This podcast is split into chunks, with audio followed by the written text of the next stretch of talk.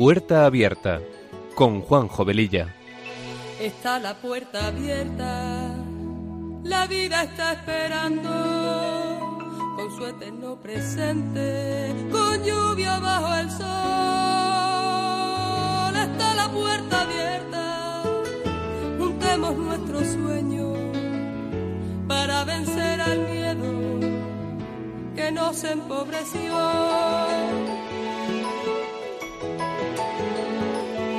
Vida es encontrarnos, para eso nacemos, porque el punto más alto es llegar al amor. Y no hay amor de uno, solo hay amor de todos. Y por ese motivo estamos hoy aquí.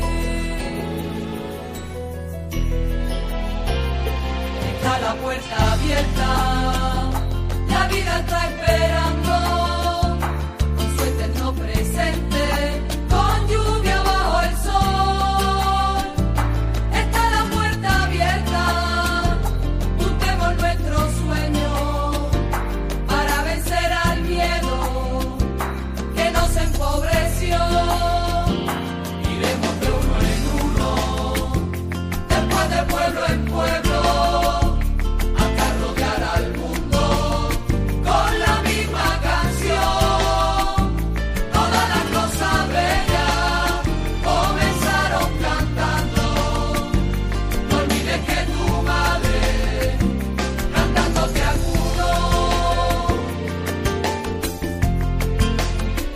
Queridos oyentes de Radio María, muy buenas tardes. Comenzamos este programa de Puerta Abierta que se emite los sábados de 3 a 4 de la tarde con una frecuencia quincenal. Con estos buenos deseos nos ponemos en manos de nuestra Madre María y del Espíritu Santo para que a través de esta emisora podamos llegar a muchas personas. Nuestra sintonía dice mucho de lo que este programa pretende ser. Un espacio que sea una puerta abierta a temas actuales y acompañado de buena música porque las canciones ponen palabras a aquello que sentimos y que no podemos o no sabemos expresar. Y todo esto dentro de un ambiente distendido en el que también podamos compartir el mensaje del Evangelio.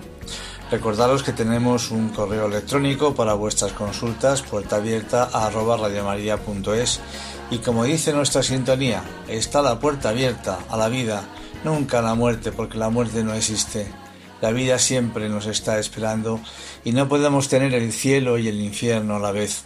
Cada día es nuestra elección. Y sin más preámbulos, empezamos.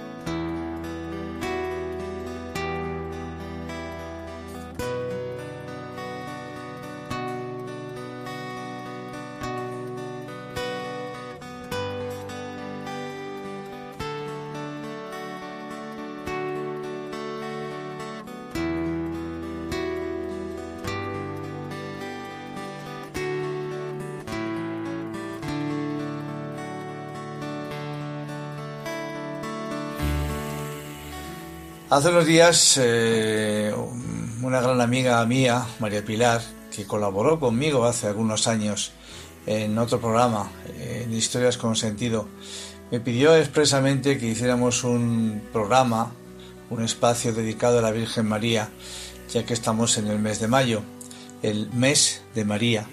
Pero hablar de María puede dar para muchos programas.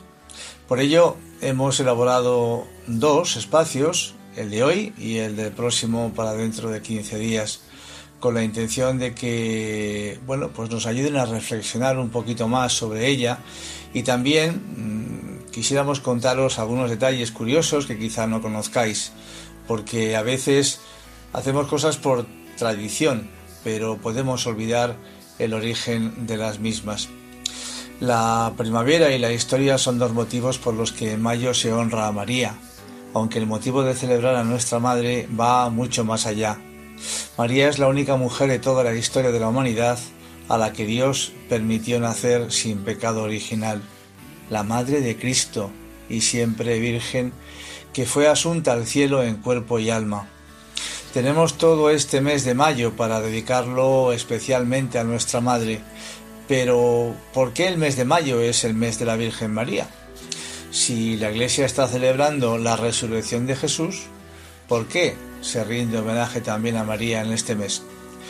Pues esa tradición lleva dos siglos en vigor, quizás algo más, y coincide con el comienzo de la primavera y el destierro del invierno. El triunfo de la vida que simboliza la primavera es uno de los motivos por los que se sitúa en mayo este mes de la Virgen, Madre de la Vida, Madre de Jesús. Además, la presencia de este homenaje particular a María se corresponde con otorgar un sentido cristiano a este mes y en esta estación. La Grecia y la Roma clásicas también celebraban la llegada de la primavera. Lo hacían con festividades con oraciones y flores para Artemisa y Flora, dioses, diosas de la época, ambas eh, consideradas eh, como diosas de la fertilidad. Esta tradición dio un vuelco en el siglo XII y cambió de página en el calendario. Nació la fiesta de la devoción de los 30 días a María, que tenía lugar entre la segunda quincena de agosto y la primera de septiembre, pero dedicarle un mes exclusivo a la Virgen en el mes de mayo es una idea posterior, ya del siglo XVIII, que es el que ha llegado hasta la actualidad. La primavera y el mes de mayo presentan una naturaleza verde, en flor, con buen tiempo. Ese reflejo de la belleza de la naturaleza también hablan de María, de su belleza y de su virtud. La celebración de este mes de mayo es más que una tradición entre los cristianos, es un homenaje y una acción de gracias hacia quien es nuestra Madre. Como regalos para ella se suelen hacer muchas cosas, entre ellas pues el rezo del rosario, las ofrendas florales o la meditación de sus dogmas son algunas ideas con las que honrar a María en este mes. Por eso vamos a citar ahora eh, las siete M's de María. Fijaos qué curioso va a ser esto. Encontramos siete características que podemos asociar con la letra M. En María nos encontramos con la persona que más nos puede ayudar para acercarnos a Cristo.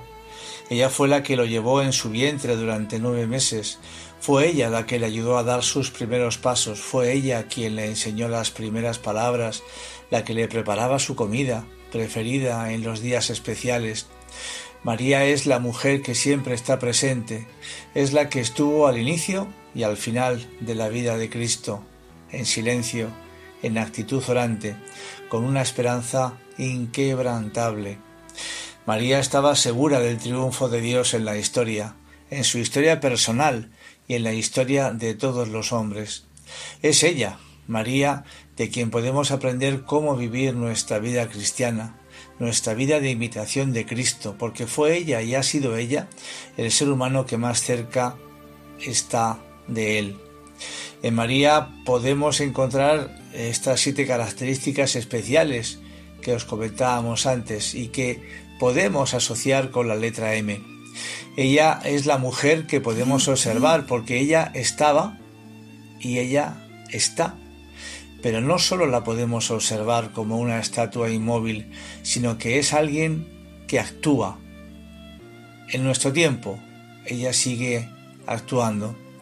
Por ello creo que podemos contemplar en esta gran persona, en esta gran madre que es nuestra Madre María, cuatro títulos y tres acciones. Los títulos que encontramos en María son madre, maestra, modelo y mujer. Vamos a eh, escuchar una canción preciosa antes de entrar en las cuatro M's de María, una canción de Verónica Sanfilippo que se titula precisamente así, María. Vamos a ello.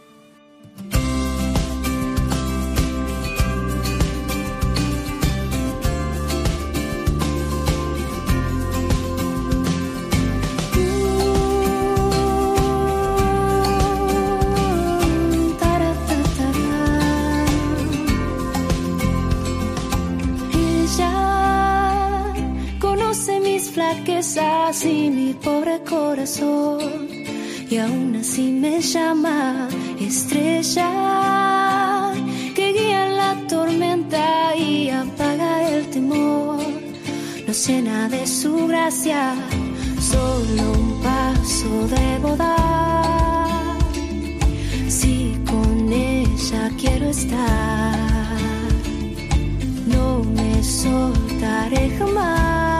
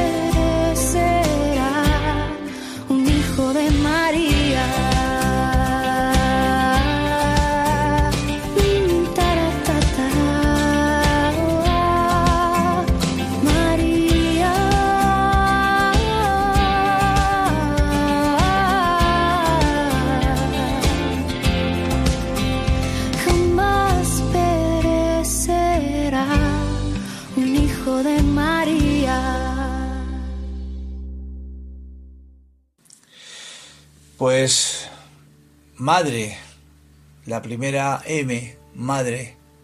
La de madre es la característica primordial que encontramos en María.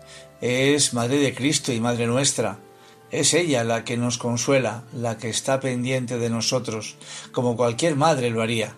No es casualidad que una de las primeras palabras que hemos aprendido a pronunciar en nuestra vida ha sido mamá, porque en ella encontramos seguridad y paz.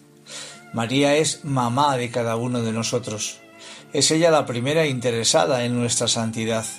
Es ella, nuestra madre, la que no nos dejará huérfanos nunca.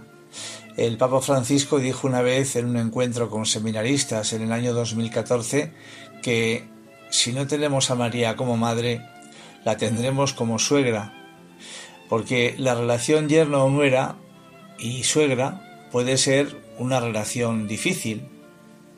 Al parecer, la suegra busca involucrarse donde no le han llamado, pero para tratar siempre de ayudar.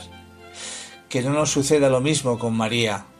Ojalá nosotros siempre la llamemos para que no la sintamos como alguien ajena o intrusa a nuestras vidas, a nuestros proyectos, a nuestras cosas de todos los días. La segunda, el segundo título es el de maestra. Como la Iglesia, María no solo es madre, sino también es maestra. Es maestra porque nos enseña. Nos enseña en primer lugar a dejarnos amar por Dios como ella lo hizo.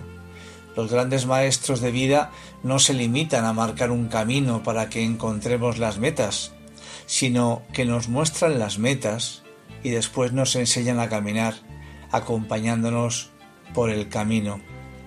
Así es María, nos enseña que lo más importante en nuestra vida es aprender a recibir el amor gratuito de Dios, como ella lo hizo. Solo así podremos ser capaces de corresponder a ese amor, no al revés. El amor es siempre algo personal, por lo que implica la libertad de aceptarlo. Y eso es lo que María quiere enseñarnos en este tiempo. No importa cuántas cosas haces por Dios para demostrarle tu amor, sino cuánto te abres para recibir su amor. La tercera, eh, el tercer título que le damos a nuestra Madre María es el de modelo. Eh, después de Jesús, María es el modelo más acabado que podemos imitar. El Espíritu Santo hizo de ella un retrato vivo de las virtudes de su Hijo.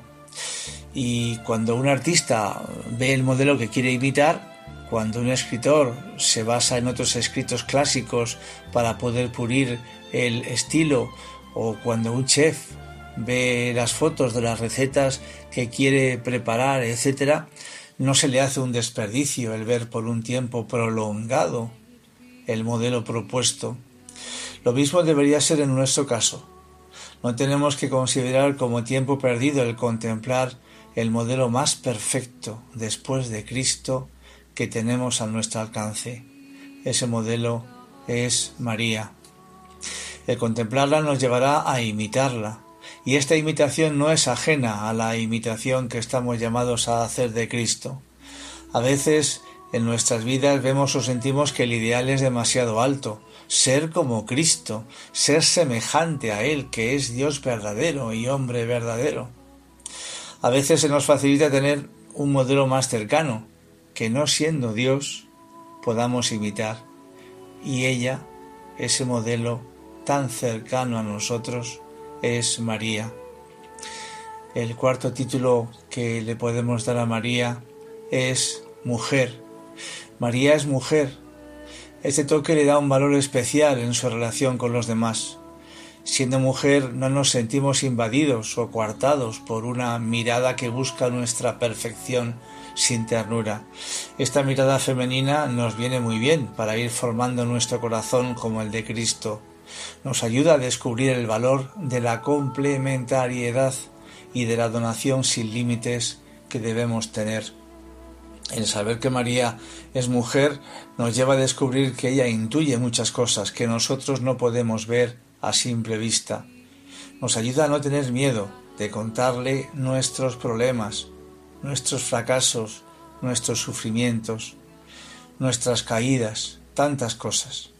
No podemos tener miedo de sentir su cercanía y ternura, sino que nos ayuda a descubrir en ella a alguien a quien le podemos contar nuestros disgustos, alegrías, victorias, derrotas. María, siendo mujer, está acostumbrada a dar, a desgastarse por la persona amada, sobre todo por sus hijos. Atrevámonos a ver a María como verdadera mujer, que estará a nuestro lado y nos ayudará a vencer los problemas muchas veces solo con contárselas. Después de descubrir en María estos cuatro títulos, debemos de ver tres acciones que ella realiza y que podemos imitar. La primera acción es medita. Primera acción que encontramos en María en su meditación, su contemplación. Es allí donde muy probablemente le habló el arcángel Gabriel. Es allí, en la meditación, donde iba recordando los episodios de su vida, donde iba pasando de nuevo en su corazón lo vivido, o más bien donde volvía a su corazón a ver lo vivido. Las vivencias se conservan en el corazón y al recordar, al volver al corazón, es donde las vemos. No es un simple pasar las cosas al corazón, sino es un entrar en el corazón de nuevo para ver esas cosas que no se mueven de allí. El meditar en María es volver constantemente al corazón para descubrir en su llamada personal las demás cosas y demás acontecimientos. Es un volver a ver desde la fe lo que le ha pasado y las experiencias vividas desde Dios.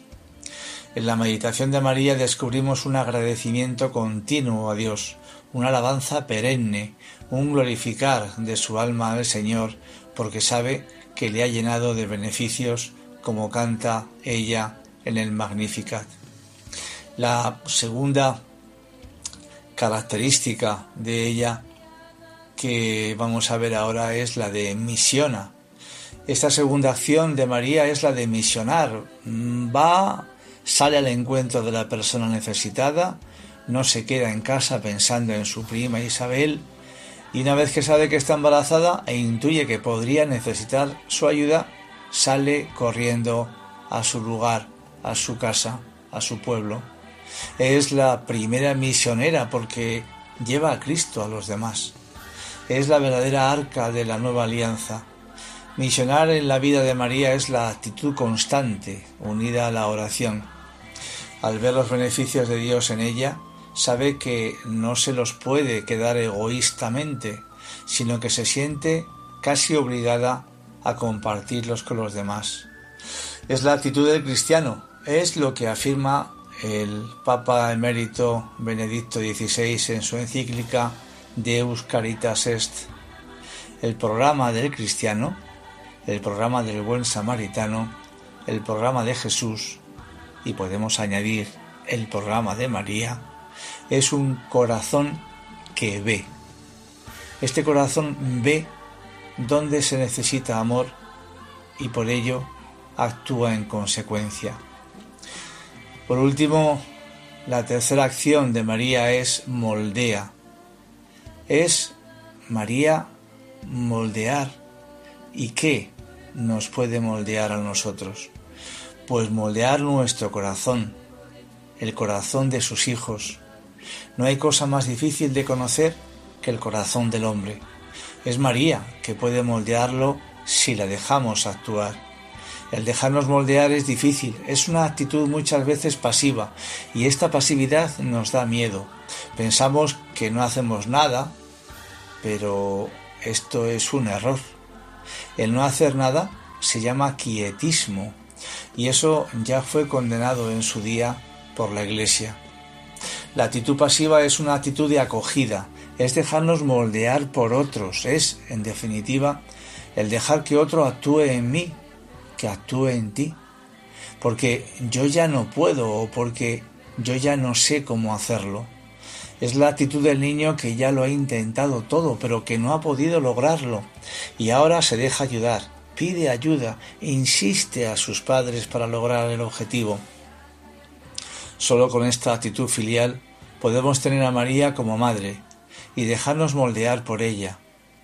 Pidámosle que moldee nuestro corazón para parecernos cada vez más a su Hijo Jesucristo. Pidámosle que siempre nos sintamos sostenidos por ella. Vamos a escuchar a la otra canción preciosa del grupo Arihans, que se titula María es mi báculo.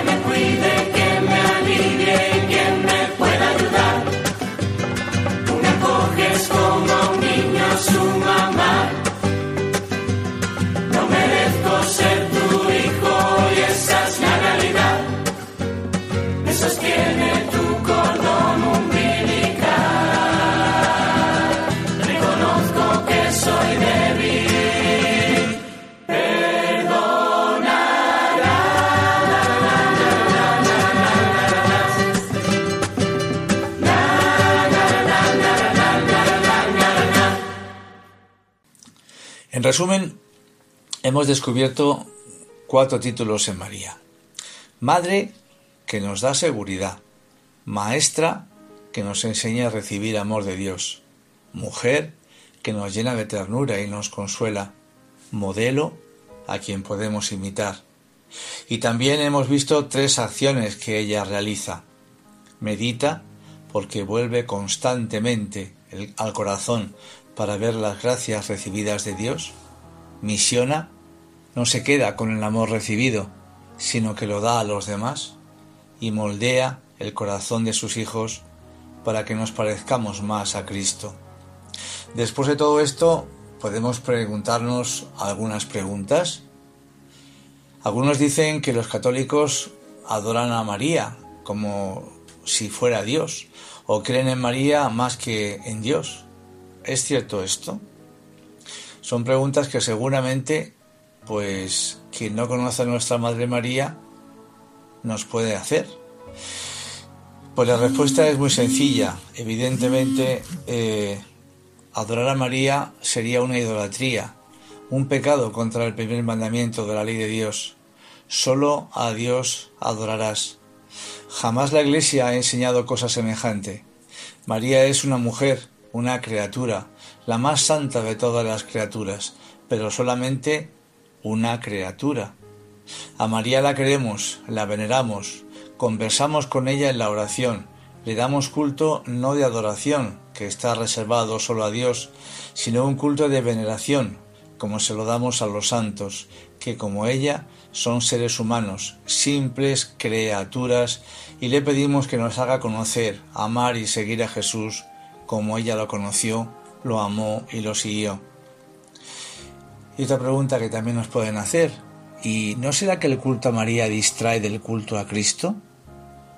Pues no, no distrae de Él, sino que conduce, nos conduce a Él. María presintió el culto que le sería dado a lo largo de los siglos cuando exclamó, Desde ahora me proclamarán bienaventurada todas las generaciones. Ya Isabel su prima se lo había anunciado, Bendita eres entre todas las mujeres y bendito es el fruto de tu vientre. Los millares de iglesias dedicados, dedicados a María las multitudes de personas que acuden a sus santuarios, los millones de Ave Marías que se rezan diariamente en el mundo han confirmado ese presentimiento y ese anuncio. El que conoce a María la ama y se esfuerza por darla a conocer y por conocer y amar a Cristo. Se alimenta de su palabra, se integra en la vida de la Iglesia, cumple los mandamientos y participa de los sacramentos, especialmente de la Eucaristía. Y otra pregunta que también nos pueden hacer, ¿y, cuál será la relación de María con Cristo? María es madre, es también discípula, su más perfecta discípula, su primera y fidelísima seguidora y su inseparable colaboradora. María es un reflejo de la santidad de su Hijo Jesús. Se la ha comparado a la luna que nos ilumina de noche, con una luz más suave que la del día, y que no es sino un reflejo de la luz deslumbrante del sol. ¿Y cuál es la relación de María con la Iglesia? Pues siendo Madre de Cristo y siendo nosotros por adopción hermanos de Cristo, María es también Madre nuestra.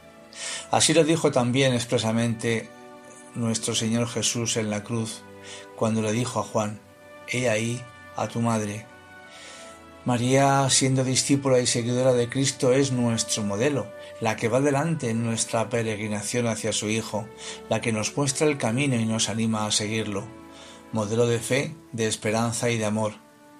Estando María ahora en el cielo, intercediendo por nosotros, nos encomendamos a ella para que nos ayude a vivir aquí en la tierra como cristianos y alcanzar nuestro destino final, que es el cielo. ¿Y qué se debe entender por las apariciones de la Virgen. La Santísima Virgen puede, si quiere, intervenir desde el cielo en asuntos humanos por amor a nosotros, los hombres, sus hijos. Puede aparecerse a tal o cual persona, habitualmente a niños o personas muy humildes, y entregarle su mensaje para que los hombres nos convirtamos y volvamos nuestro rostro y nuestro corazón a Dios. ¿Y cree la Iglesia así, sin más, a cualquiera que dice que se le apareció la Virgen? Pues la Iglesia tiene mucha prudencia y sabiduría y es muy lenta en reconocer una aparición. Primero estudia, averigua y comprueba, a fin de no inducir a nadie a engaño y hechas las averiguaciones y después de varios años se pronuncia y reconoce con su autoridad si la aparición es real o ficticia. En algún caso la Iglesia se ha convencido de la autenticidad de una aparición por la santidad de vida del vidente, por la pureza del mensaje entregado o por los hechos ocurridos en el lugar de la aparición. Curaciones, conversiones, etcétera, etcétera.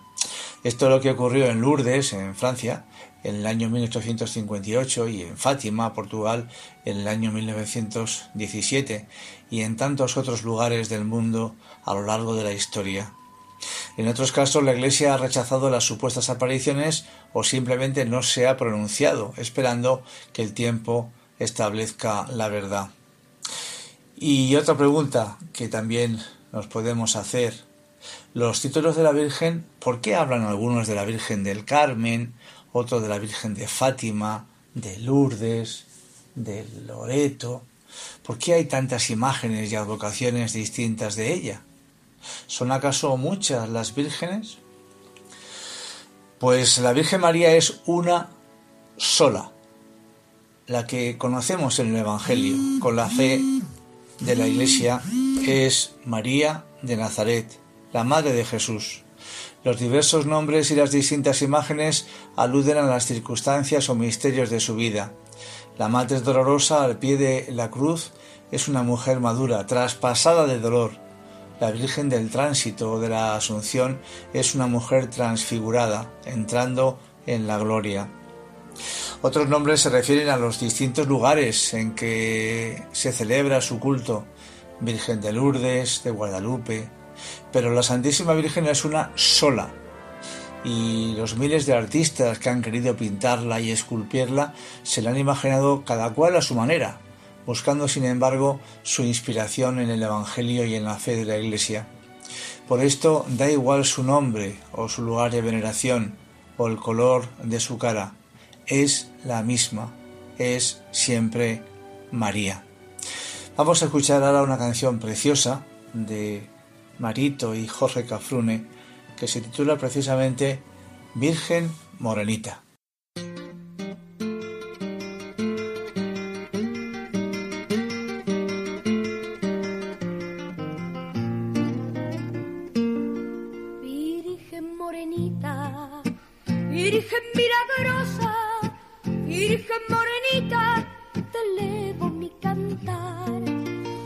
Todos en el valle devoto de tus ruegos. Son todos peregrinos, señora del lugar. Son todos en el valle devoto de tus ruegos. Son todos peregrinos, señora del lugar. Virgen morenita, India fue tu cuna, porque India tú naciste por la gracia de Dios. Así somos esclavos de tu bondad divina.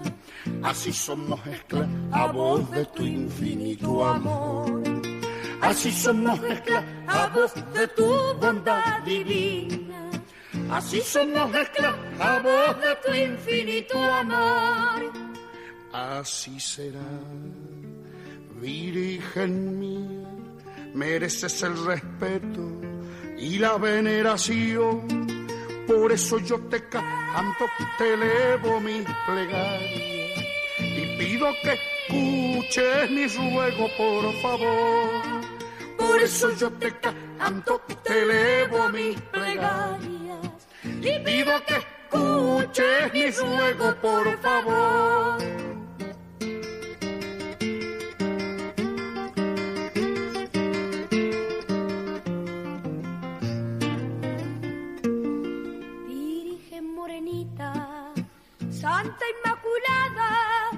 Virgen morenita, Señora del lugar.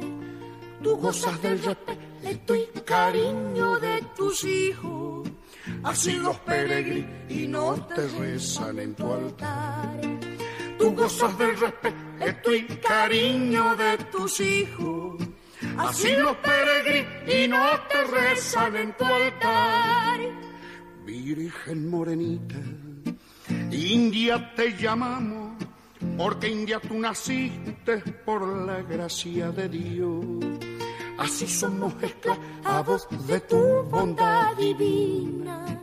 Así somos esclavos de tu infinito amor.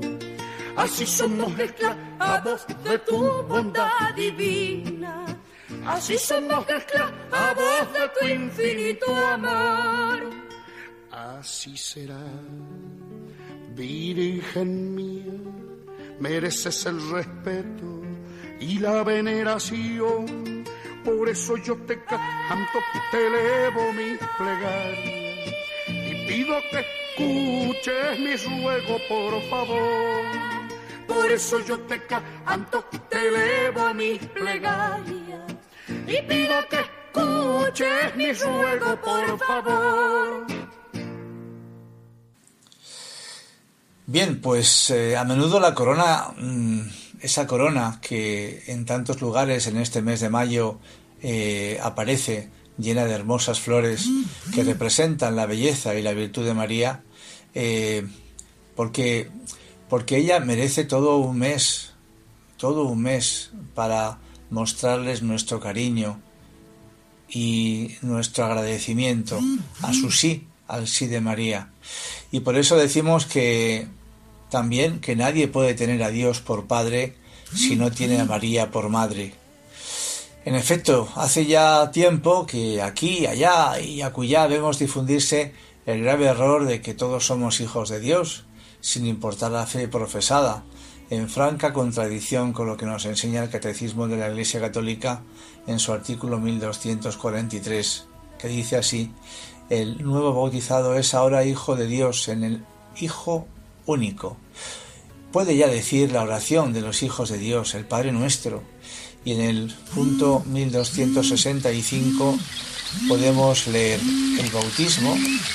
El bautismo no solamente purifica de todos los pecados, hace también del neófito una nueva criatura, un hijo adoptivo de Dios, que ha sido hecho partícipe de la naturaleza divina, miembro de Cristo, coheredero con Él y templo del Espíritu Santo.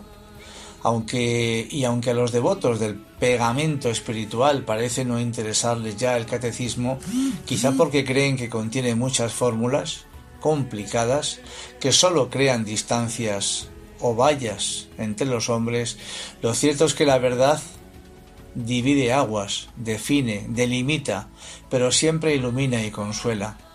Y como brújula inquebrantable, ahí está la cruz, y a su lado la Madre de Dios, legado mayúsculo de la verdad hecha carne. Ante la pretensión de un deseo vago de universalismo buenista, sin condiciones, nos topamos entonces con la serena y clara afirmación de varios santos. No puede tener a Dios por Padre quien no tiene a María Santísima por Madre. Y así explicado por San Luis María Griñón de Montfort en su Tratado de la verdadera devoción, dice Dios Padre quiere formarse hijos por medio de María hasta la consumación del mundo. ¡Ay!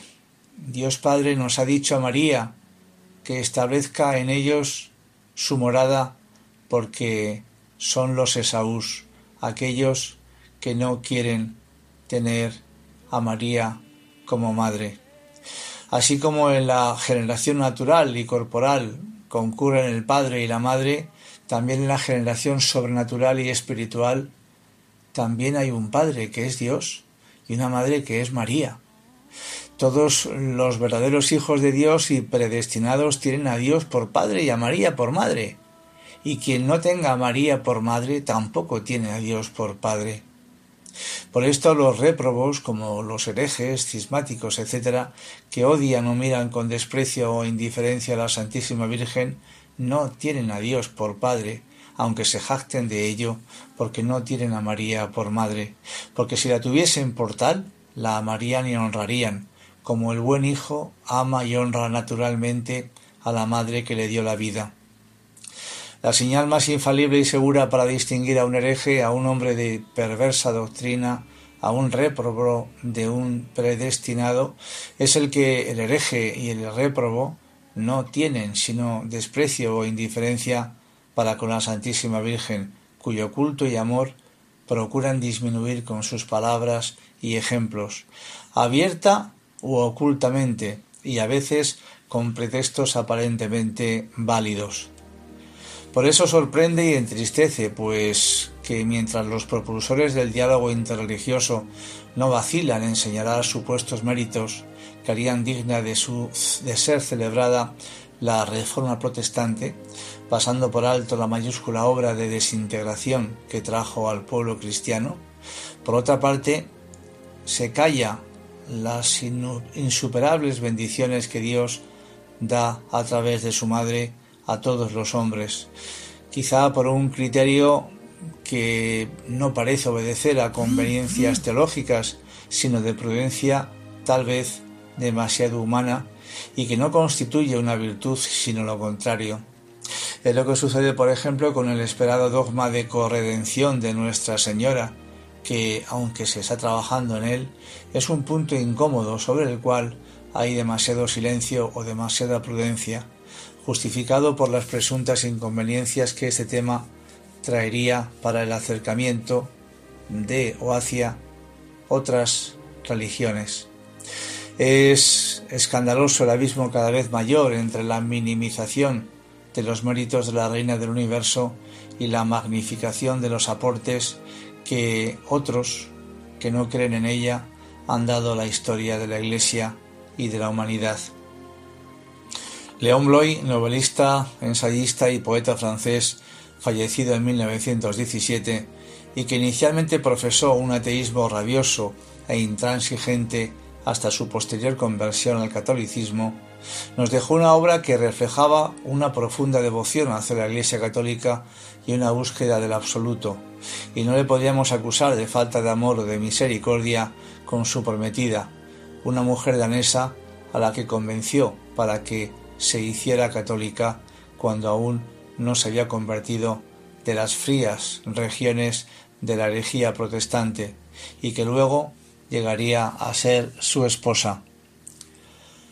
Un hombre, León Bloy, bastante mm, especial, eh, porque sus obras y su vida fue bastante compleja, pero en esta, eh, en esta buena intención de convertir a la que era su novia y después su esposa al catolicismo, no vaciló en hablarla en estos términos. Mientras no conozcas a María, ni le hayas consagrado tu corazón, andarás entre tinieblas, porque en ella y por ella únicamente puede ser alcanzado el Espíritu Santo.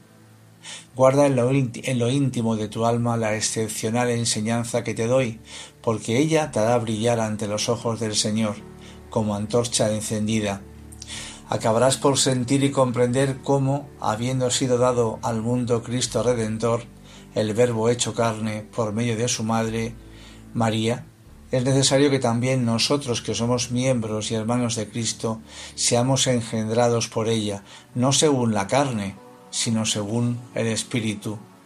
La Iglesia, cuyas enseñanzas encierran tantos misterios, pues está obligada a hablarnos como Dios mismo nos ha hablado, enseña que nadie recibe ni gracia, ni fortaleza, ni amor, ni nada, absolutamente nada, sino por medio de María. Esto es, por amor de Dios y por su gloria. Y en esto veo una admirable y sublime verdad. Ahora si me preguntas cómo es posible que María, que es una verdadera mujer, o mejor dicho, la verdadera mujer, esté tan compenetrada con la tercera persona divina de la Santísima Trinidad, no tendré más remedio que dejarte sin respuesta. No soy confidente de la Trinidad beatífica, pero sé de manera absoluta, infinitamente segura, que ello es así. La Iglesia siempre misteriosa llama a María la esposa del Espíritu Santo. Este concepto no nos da mucha luz, pero nos permite suponer una importancia y dignidad inefables en la madre del Hijo de Dios. Pues es un escrito precioso que, bueno, he encontrado y me ha parecido muy oportuno poderlo eh, compartir con vosotros. En su primera homilía mm, como Papa, el 14 de marzo de 2013, el Papa Francisco precisamente pues citó una frase de este escritor que decía, cuando no se confiesa a Jesucristo, me viene a la memoria la frase de León Bloy, quien no reza al Señor, reza al diablo. Cuando no se confiesa a Jesucristo, se confiesa la mundanidad del diablo, la mundanidad del demonio. Vamos a escuchar ahora, para ya ir terminando, una preciosa canción de Atenas que se llama Reina del Cielo. Adelante.